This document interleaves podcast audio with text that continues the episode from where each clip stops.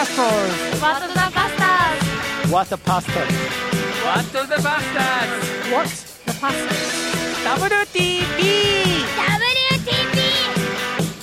What the Pastors 皆さんこんにちはワットザパスターズ大島重則です12月27日クリスマスも終わったところですが皆さんさておすいかがお過ごしでしょうかあー前回ですね内田先生のところに行って、えー前橋収録ですねとってもいろんな方々からあレスポンスいただきました。えー内田先生、お名前は昔から存じ上げておりましたが初めてお声を聞きました。穏やかなお声ですね。語り始めてすぐわあ美しい日本語を語られる先生だな本当に。NHK にいそうな感じだなと思っていたらやっぱり大島先生もそう感じられたのですね。最後に NHK にいそうと大島先生みたいに熱く楽しいのももっともっとお話聞きたくなるけど内田先生みたいに穏やかで美しいのももっともっとお話を聞きたくなります。次回も楽しみにしています。内田先生みたいなすごい先生でも運動苦手とか下馬棒とかいろいろな迷いがあったりとか人間っぽい面があるのが分かり嬉しかったですと。えー毎日丸田さん、えー50代の方からいただきました。ありがとうございます。内田先生の回良かったですよねノブさん。よかったですね。はい今日からはまたノブさんが登場してくれていますけれども内田先生のこと知ってます？いや、お名前だけですね。はい。うん元気ですかノブさんクリスマス。クリスマス、まあちょっと大変でしたね。あそう、い。まあちょっとまたその大変な話はあの年明けあたりからまだゆっくり聞こうと思いますけど。さあ今日ですねもう一人いいゲストが来てくれています。もう準レギュラーというか何回出ているのか分かりませんが大島由香さんも来てくれました。こんにちは。大島由香ですこの後ですねもう完全に番宣というか告知でですね。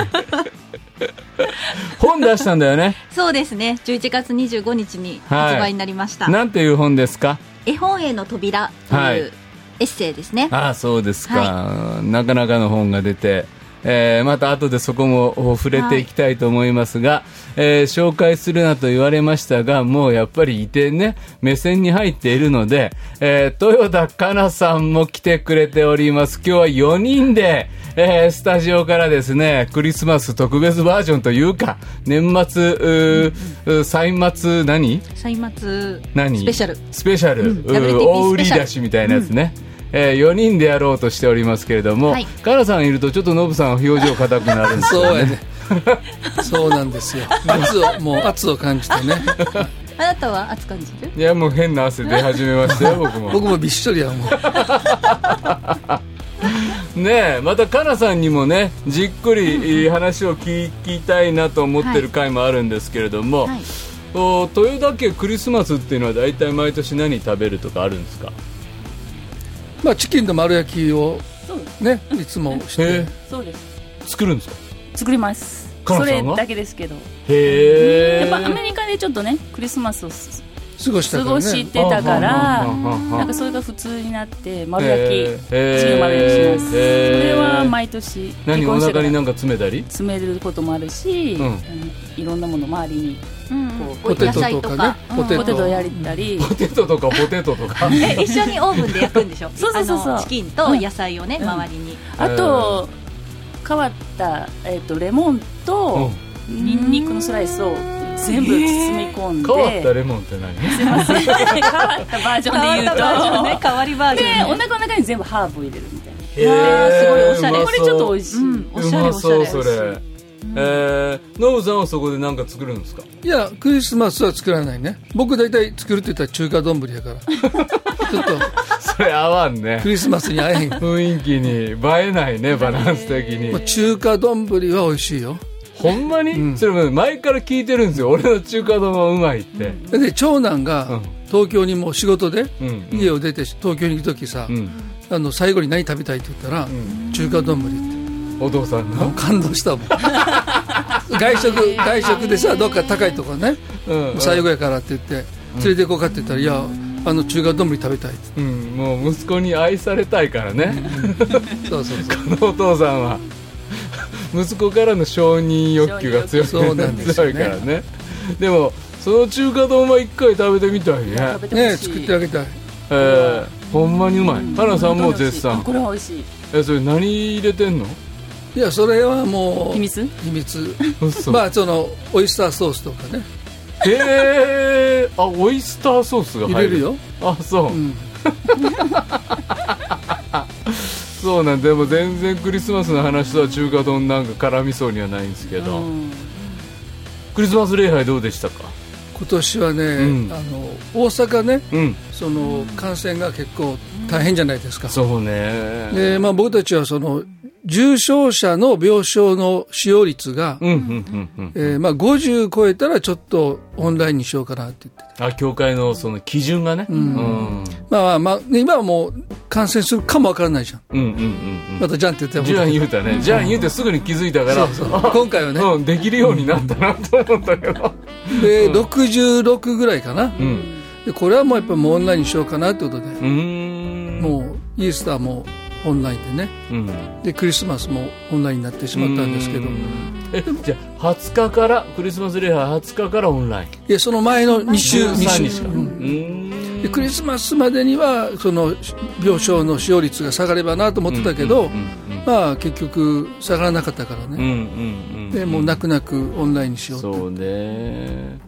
やっぱり重症化してしまうっていうことの怖さってね、で教会が地域でできることって何かなっていうことを考えるのも一つの判断やし。そうやね、うんうんうんうんまあ、ですからね感染してしまうことはもう避けれないってもうここまで広がったらね。そうね。ただ感染した時うん。にちゃんとした治治療が受けれるかっていうのがそうね、ねまあ、僕はすごく、まあ、責任を感じたので、うんうんまあ、ちょっときついあのハードルとしては高いんですよ。ちょっと高めよね、うんうんうん高め。うん。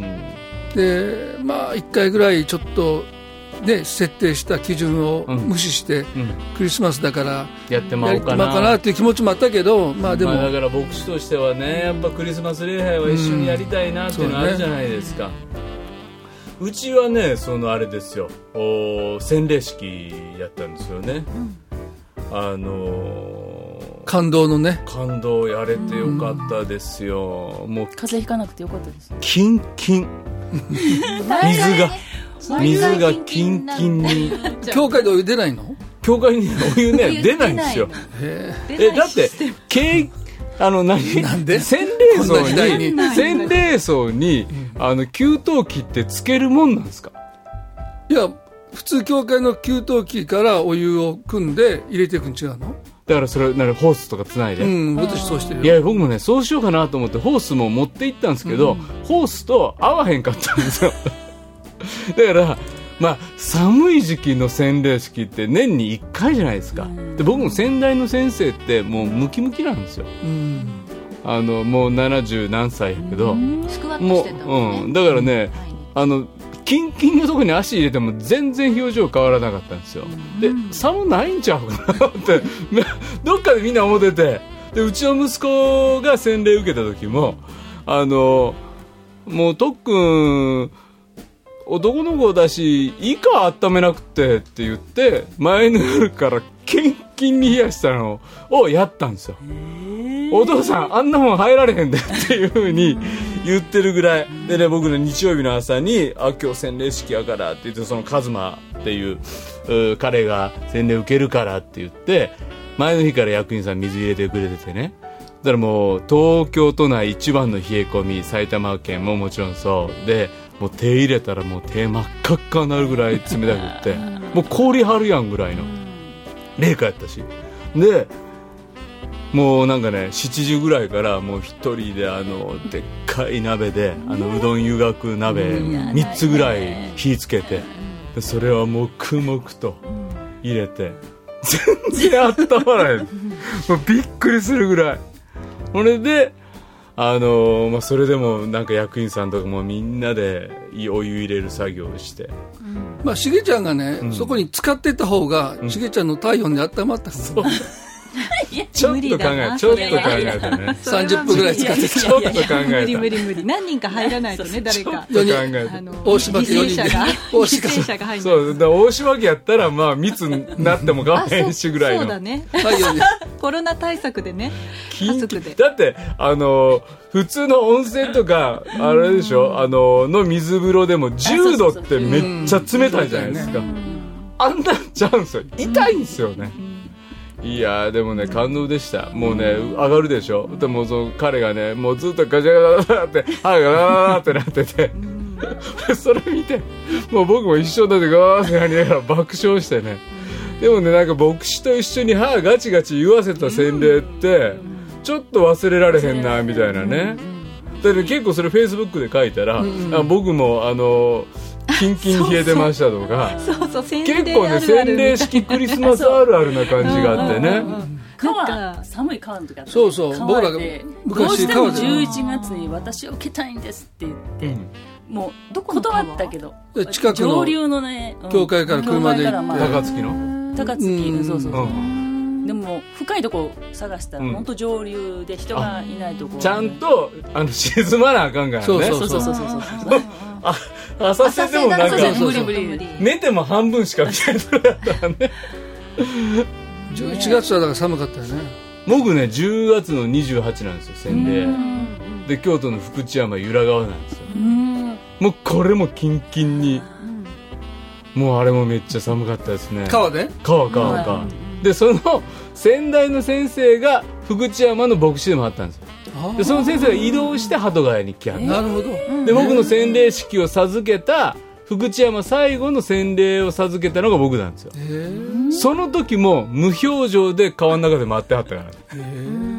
でもさ筋肉ムキムキとさ、心臓の強さは違うよ、ちゃうね。うん、ちゃう。まあ違でうと思うけどね。もでもなんかねなんかそんなんで寒いとかいうタイプの人じゃないのもう時代的にもなんかもう余裕っていう顔で待ってあるから。もののふって感じだよね。そうそうそうそうそう。足入れた瞬間もう洗礼無理みたいな。でも全然余裕で待ってはるから。行くしかないでしょ。ででもその時に僕16歳やったんですけどその先生と一緒に洗礼式やって、そしてもう引っ越し準備終わった牧師館のお風呂に先生と2人で入ったんですよ、それめっちゃいい思い出なんですよ。うん。なんかねそういうなんていうのがやっぱりこの体で覚えていくっていうか、体が記憶している新しく蘇った俺みたいな。それってなんか良かったりしたなと思って。羨ましいよな僕はそのほら前言ったけどさ、うんうん。洗礼式の日にお腹下してさ 適齢になってん急遽、兄弟4人一緒に受ける日やろ、うんでいや先生ちょっと僕今日お腹やばいです。って、水に浸かったらどうなるか分かりません。なもう適齢にしようかって言って世に正座させられてで適齢になったっていうね。兄貴のせいで俺ら適齢やんかだから僕全身でそれを感じるっていう経験がないんですよ、ん。頭のてっぺんでうん。感じただけやからうんうね、んだからまあ全身で受けたいなっていうのが僕のそうそう。救われたら疑いや惑適齢でも救わいやいやいや。適齢は適齢で素晴らしいんだけど。いや私適齢ですよ。あであの適齢フレンド適齢フレンドですよ。適齢だったから。何心全身霊フレンドの適正そうそうそれであの娘も実はあの体調崩しちゃってあそうそうそうそう。11の時にね。でね適もう齢にだからなっちゃったんだよもねうこれ危ないなってなってうん無理かなってすごい熱が出ちゃって。でも私洗礼は受けたいってなってうん。もう適齢になったんです。よそれででもその時に、うん。あのしげさんが、うん。いやでも福音自由で適齢はレアキャラだから、うん。すごいそれはレアだぞって言って、励まし 励ましてで、うん。私と娘も適齢フレンドなんですよ。あそうね。そうでもねバシャーってかけ結構な水をかけそうなんよてね。結構な水なの。かけるっていうのも大事ね。うん。適齢の場合も。でもねその時やっぱり嬉しくて、涙がすごいバーって出てきたのを覚えてる、大学一年生の時。あそう。うん。もうなんかちょっとや。ああそれがいけなかったかもしれない。やっぱりもうちょっとあの何がいけなかった？こうなった理由？救いの確信が今 今に至っても救いの確信がないっていうのはそういうこと。8年8年前までねそうなのほら10年までね。何も？8年かけ直す？やっぱりねお水やっぱり大量にねちょっとかぶった方が。がそっか今度ハワイでもう一回沈め直しましょうそうや。かあそう。ハワイである必要ないけどね。いやハワイの洗礼式ね僕たちも立ち会ったけど、ねよかったですよねあれもねお父さんが中尾先生っていうねお父さんが娘に授けるあの洗礼も。日の出。あそうそうそうそうちょうどね日があ昇ってくるとこでね。朝早く起きてね、そう綺麗だったすごく、そう。忘れられない。俺いつ鳩飛んでくんのかなとは思ってたけどね。あ俺やっぱ神の子ちゃうんやって思って。見えなかっ た？見えた。見えた見えた。いや怖っ怖っ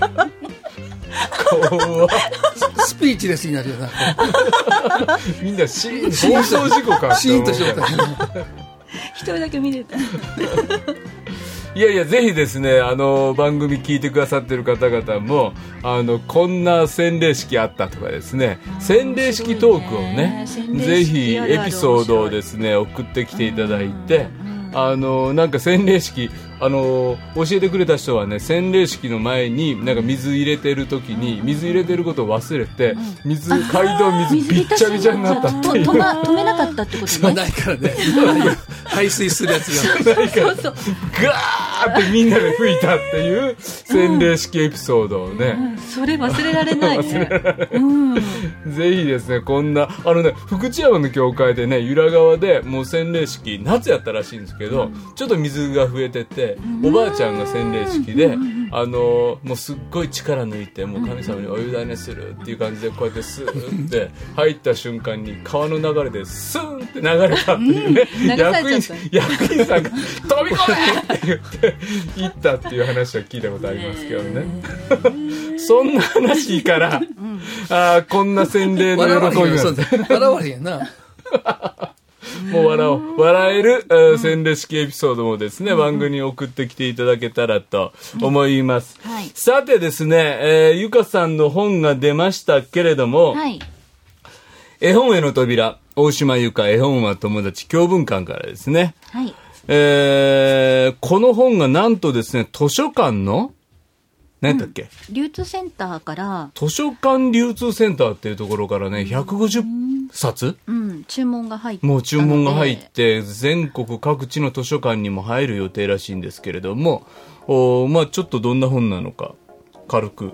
うん、あのもともとですね、えっと、3冊目の「神に愛された女性たち」って西西洋名画と読む聖書っていう本を手掛けてくださった教文館の編集の方がいて、ん。でその方からゆかさんあの絵本の読み聞かせとかも私幼稚園でしているので、うん。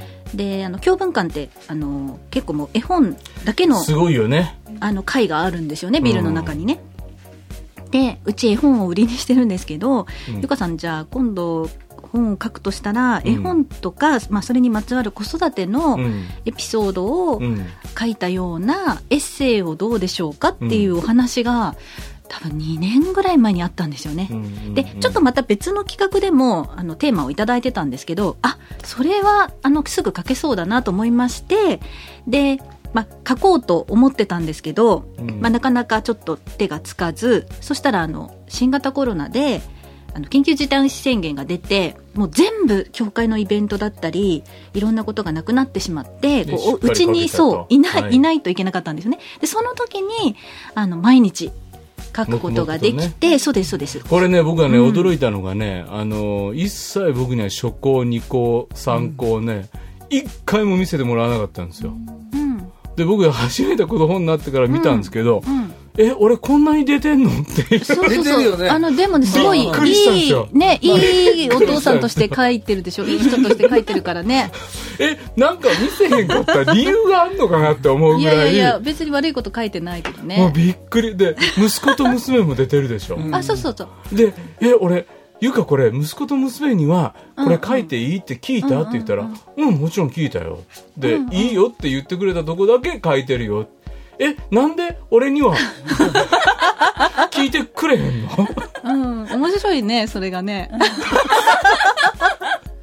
もうびっくりしましたけど、でも、僕も、あの、やっぱ子供にね、本読みながら、あの、子育てしてきたっていうのは僕らの家族の結構な、あー大事なとこだったので、懐かしの本がたくさん出てきて、結構ね、絵本の読み聞かせの世界って、ディープなんですよ。ものすごいコアな、うんあの、集団がいるんです 勉強会があったりね。あそうそうそう。そう僕ね、うん。あの、ゆかが行っている、うんう保育園？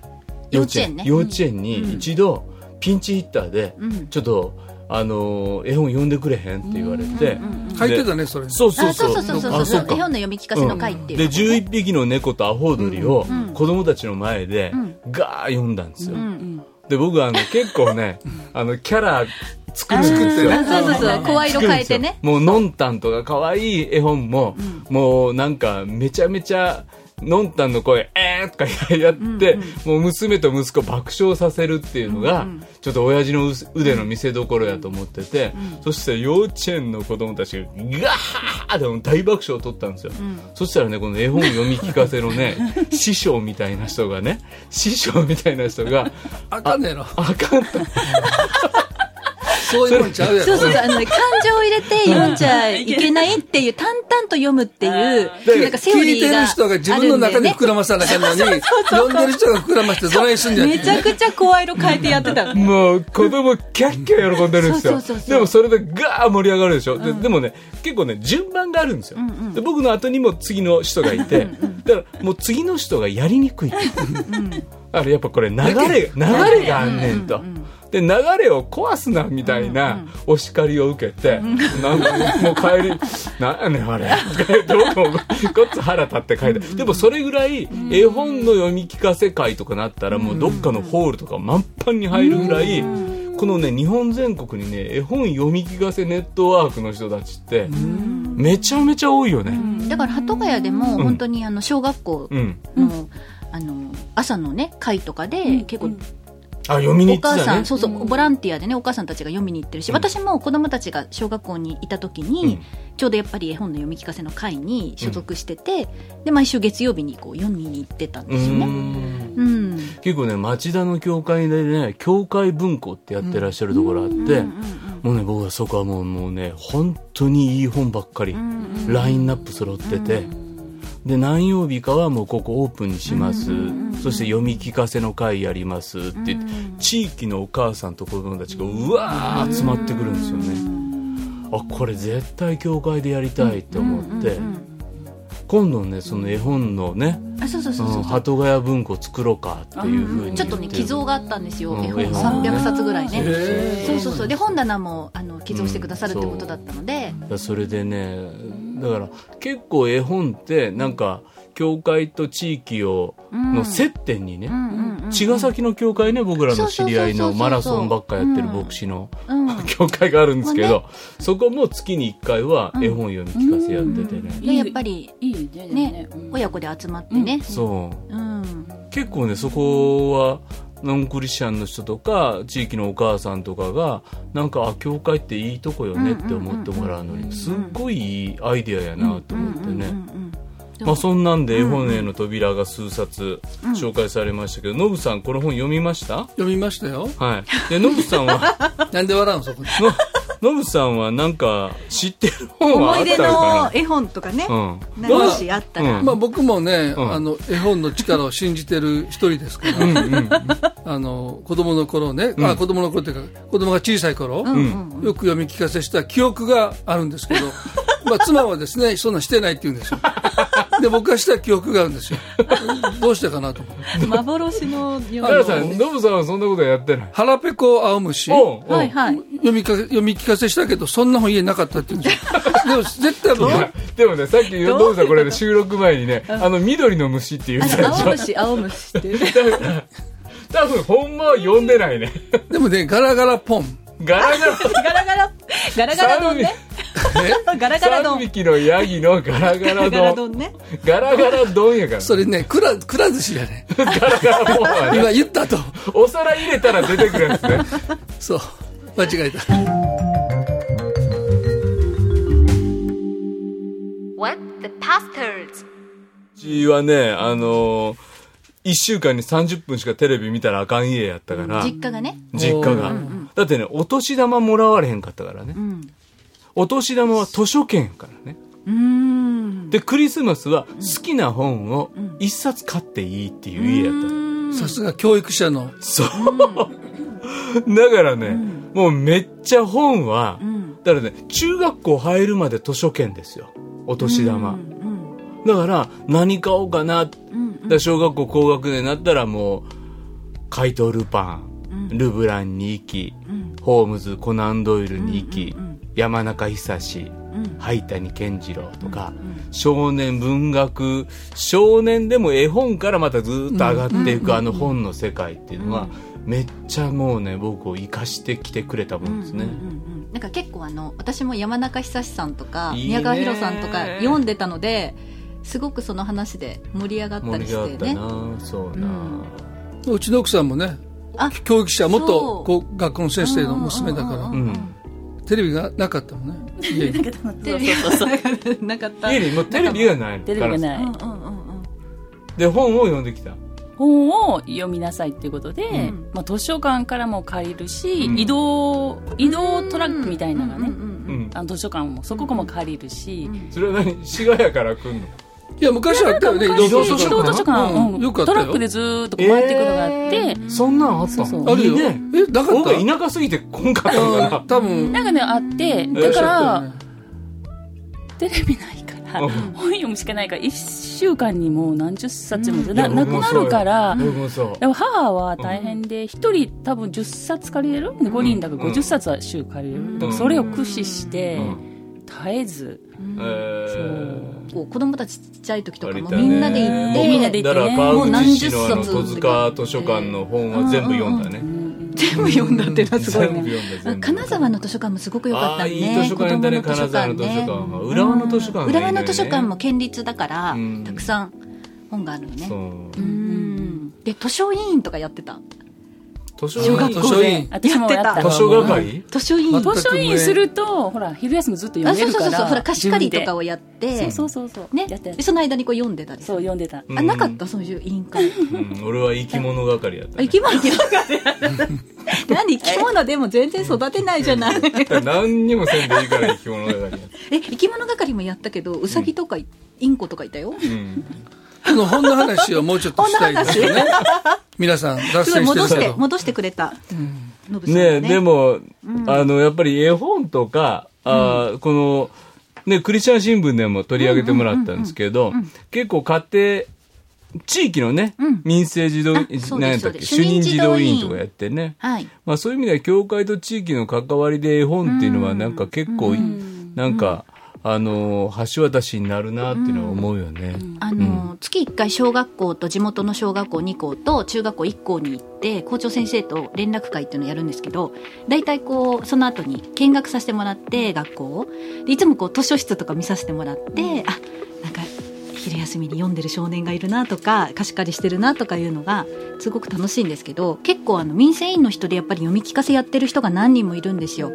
だからすごくあのこの絵本の扉を書いて、うん。でちょっとお見せしたらすごく皆さん喜んでくださって、うんうんうん。で結構教文館に買いに行ってくださったりとか、うんそういう方が民生委員の中にいらっしゃるんですよね。まあ、そういう意味では信仰書っていうよりも、なんかクリスチャンじゃない方にあ、ね。のお渡ししながら、牧師の家でどんなふうに子育てしてきたかみたいなことも知ってもらえる、まあ、そんなふうに使ってもらったりプレゼント用にね、結構うちの教会の方もなんかまとめて何冊かプレゼント用に買ってくださったりとか。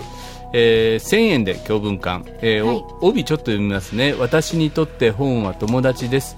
すっと答えが出てきました。いつも私のそばにいて共に喜び共に悲しみ。ある時は慰め励ましてくれた友。時に饒舌で時に静かに寄り添ってくれる友。幼い頃からずっと友達だった絵本。子育てを通して大人になってから友達になった絵本。いつでも絵本への扉は開いていましたね本って何ですかって問われた時の多分ゆかの言葉ですけど。あのー久米さゆりさんうん。のうん。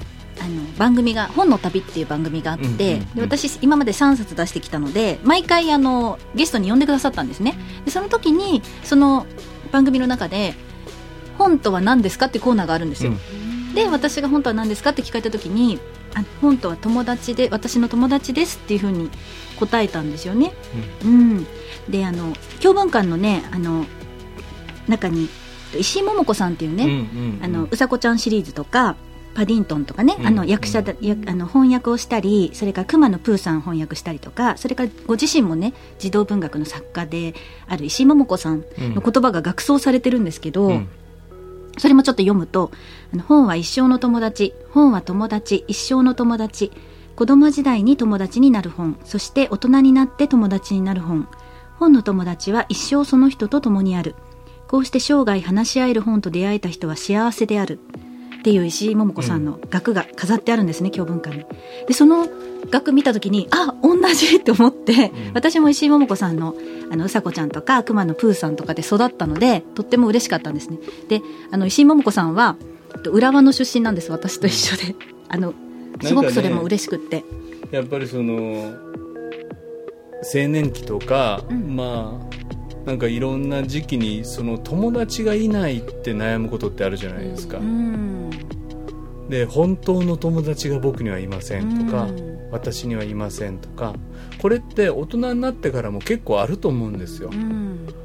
で教会に友達がいないとかねうん。うん。あるいはあー仕事を引退した後に友達がいないとか、あー今までの俺の人生何やったんやろかとか、でも結構僕はこの良い本に出会うっていうことは、なんかねその本との友情ってうん。なんか暗いとかダサいとかあー ちょっと思われがち？うん。うん。あの陰キャとか言われがち、うんえーでもなんかね今でも僕ら夫婦はうん電車一緒に乗ってもうんうんうん違う本読んでるんですよ、うん。でずっと本読みながらもの考えてもの考えてはまた本読んでっていうのをでそれってなんか人生の中であなんか友達いるかい？本当の友達ってなんか嘘くさい言葉でしょ？偶像的な言葉やなと思ってて、で無二の親友なんてなんかおらへんと思ってるんですよ、でもこの場所にはこの本この場所にはこの本って持ってるように、あここではノブさん友達でいてくださってありがとうございますってあるけどなんか本はこっちを支配してけえへんからうん。でも人間って支配してくるでしょえなんで俺以外のやつと遊ぶのみたいなうん。感じのしんどさとかもなくってね、だからね僕ね本をもっともっと読まれる国になっていったらもっともっと自由になっていくやろうなうん。で子供たちにもなんか本と友達になっていけたら、もうええやんって親が言ってあげられたら、なんか子供にとってはもっと楽やろうなっていうふうに思うんですよね、今日もねお風呂、本持って入ってましたもんね。聖書もね。そうそう。あのお風呂の中でも友達といるもんね。ノブさんはのどんな本読んできたんですか？どどういうこと？の僕子供の頃？子供の頃、いや僕らはもうファンデメンタリストやったから、おばあちゃんが聖書しか読んだらあかんっていう そういう世界からさ。うん。だからもう毎朝なあの休みの日うん。はもうデボーションよ、うん。聖書読んで神様が語ったことを話しなさいって、えー。毎日。毎日、それはノブさんにとってはどういう聖書とのでも聖書も本やからね、そうそうやね。ザブ本のックやから。中の本よね、うん。聖書は。まあそうですね。まあでもね今の僕をね作ったと思うね、なるほど。なぜかというとかっこいいまあおばあちゃんさ、うん。まあ聖書教えれないじゃん。おばあちゃんが。教えれないね教えれないね、うん。そんなに。うん。だから僕らに読読ませてうん。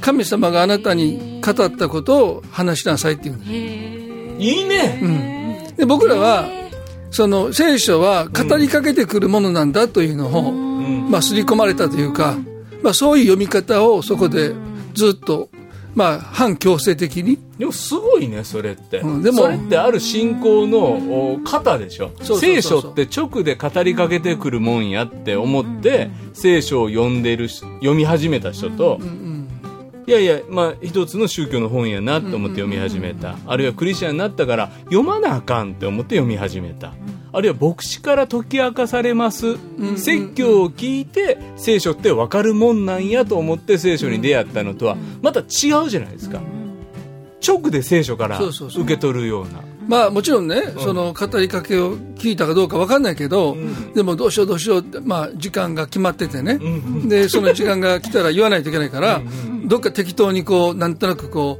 う、あ、この御言葉でこういうふうに感じました、神様がこんなこと言ってるように思いますっていうのをおばあちゃんに言わないといけない。でもその読み方が一つの型になっていったと思うね、本当にね。だから、あ聖書を読んでて、理解しようとする前に、まあ、しあの釈義したりとかね、する前に、その語りかけに対して自分を開いていくというか、オープンになっていくっていうことはね、まあ、子供の頃に、その身についたんじゃないかな。で、時々、野茂さんの解釈があんまり今まで聞いたことがない解釈をするって結構言われるんですよ。まあ、一歩一歩間違えたらやばいけど、ちゃんと釈義もするけど。するけど、でも釈義は後になるんですね。うん。やっぱりこう神様から直接語りかけられた言そうそうそう。葉としてそうでもそれは多分僕も一緒。そう。うん。うん。釈義ありきから説教準備は絶対入らないから、うんうんうん。まず自分で読んでじーっと考えて、そしてああこういうことかなと思って受け取ったことを釈義で言うてる人おらんかなっていうか、うんうん。っていうぐらいのあのーで全然違ってたらやっぱこの読み間違ってんなと思って外すし間違ってるけど最初に仲介書ありきじゃないっていうのはうん。いや、でも、仲介書ほど面白くないものないじゃない、本の中で。もう、仲介書を読んでも、なんかインスピレーション来ないからね。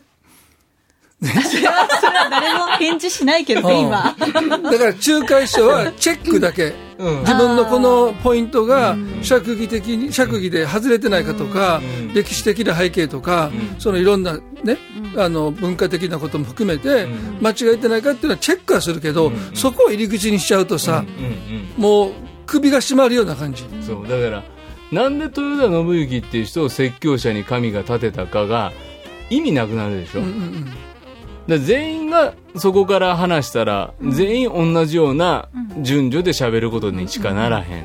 それと神様が俺を立てはった。で、その神様が俺に語りかけてはる。で、神様は俺はこの群れに向かって語るように、今この御言葉を託してくれてはる。そういうことを思った時に、やっぱり、ちゃんと神様から語りかけられる。だから、こと、だからね、文字読んで、その文字から語りかけられるっていう感性ってね、これってね、育てられていかんと無理やと思う。僕、絵本もそうやし、他の本もそうやと思う。だから、多分、言葉っていうことを失う宗教じゃないの、キリスト教信仰って。映像で勝負するタイプの、映像使っていいし、映像用いられること素晴らしい。でも、神は言葉になった。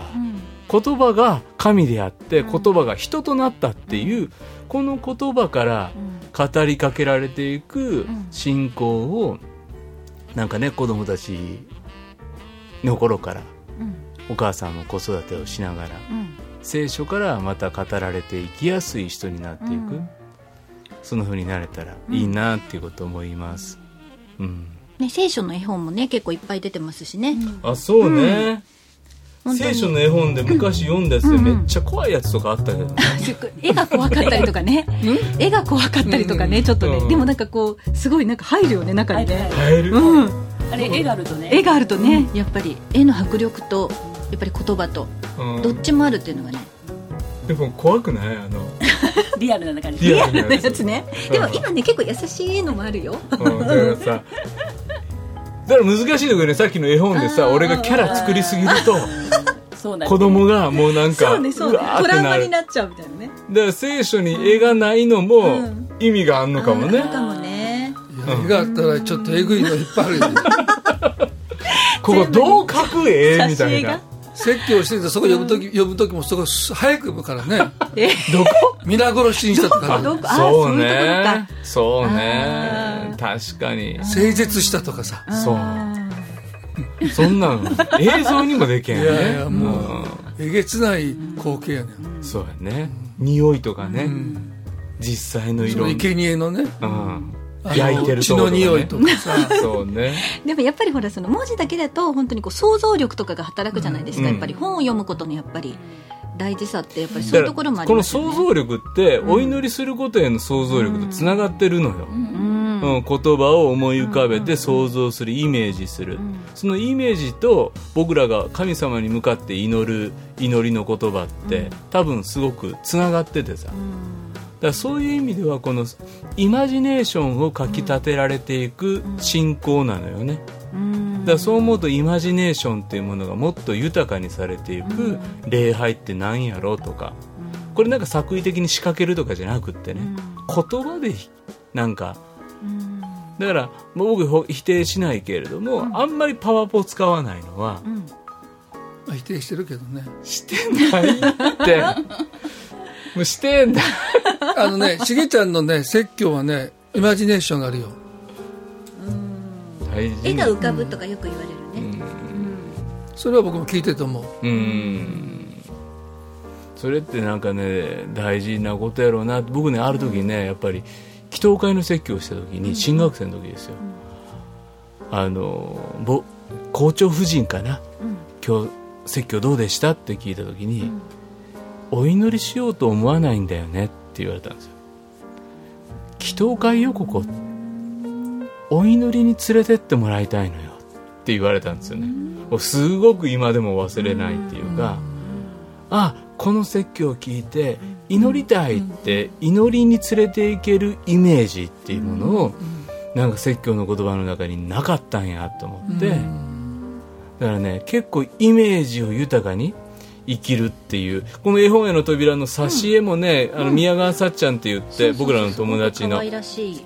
えー女性があーデザイナーがですね描いてくれましたけども、これもねイメージが湧いてくるようなそんな表紙ですよね、うん、あの中の挿絵もとっても可愛らしいうん。挿絵を描いてくださってね、はい、うん。ということでぜひ皆さんあのー絵本への扉。あー年末年始の時間に読んでいただいてはいかがでしょうか。はい、えー皆さんからの番組への感想リクエスト待ってます。次回はあたくさんもうすでにお便りいただいてますのでそのお便りにお答えしていくところからいきたいと思います。新年一発目1月7日になりますがメールアドレス wtp.pba-net.com メッセージにはラジオネーム年齢匿名希望の方はそのように書いてください。ツイッターをハッシュタグ WTP7 でツイートしてください。実はこの番組が新しくできた聖書チャンネルブリッジでもバックナンバーを公開しています。検索サイトで聖書チャンネルブリッジで検索してみてください。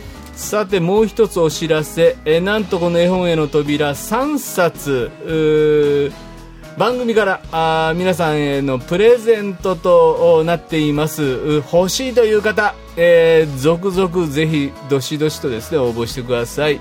えー、3通しか来ないと悲しい結果に まあ、まあ3通しか来なかったら全員もらえるからね。あいいね全部ね。はい。えーぜひですね、えーこれサイン付き。はいサイン書きます。はいということで、はい。今日の「ワット・ザ・バスターズ」大島重則と豊田信之。大島由香。豊田かなでした。次回放送2021年1月7日木曜日。次回も豊田先生とお届けします。さよなら良いお年をこの番組はラジオ世の光テレビ「ライフライン」でおなじみの PBA 太平洋放送協会の提供でお送りしました。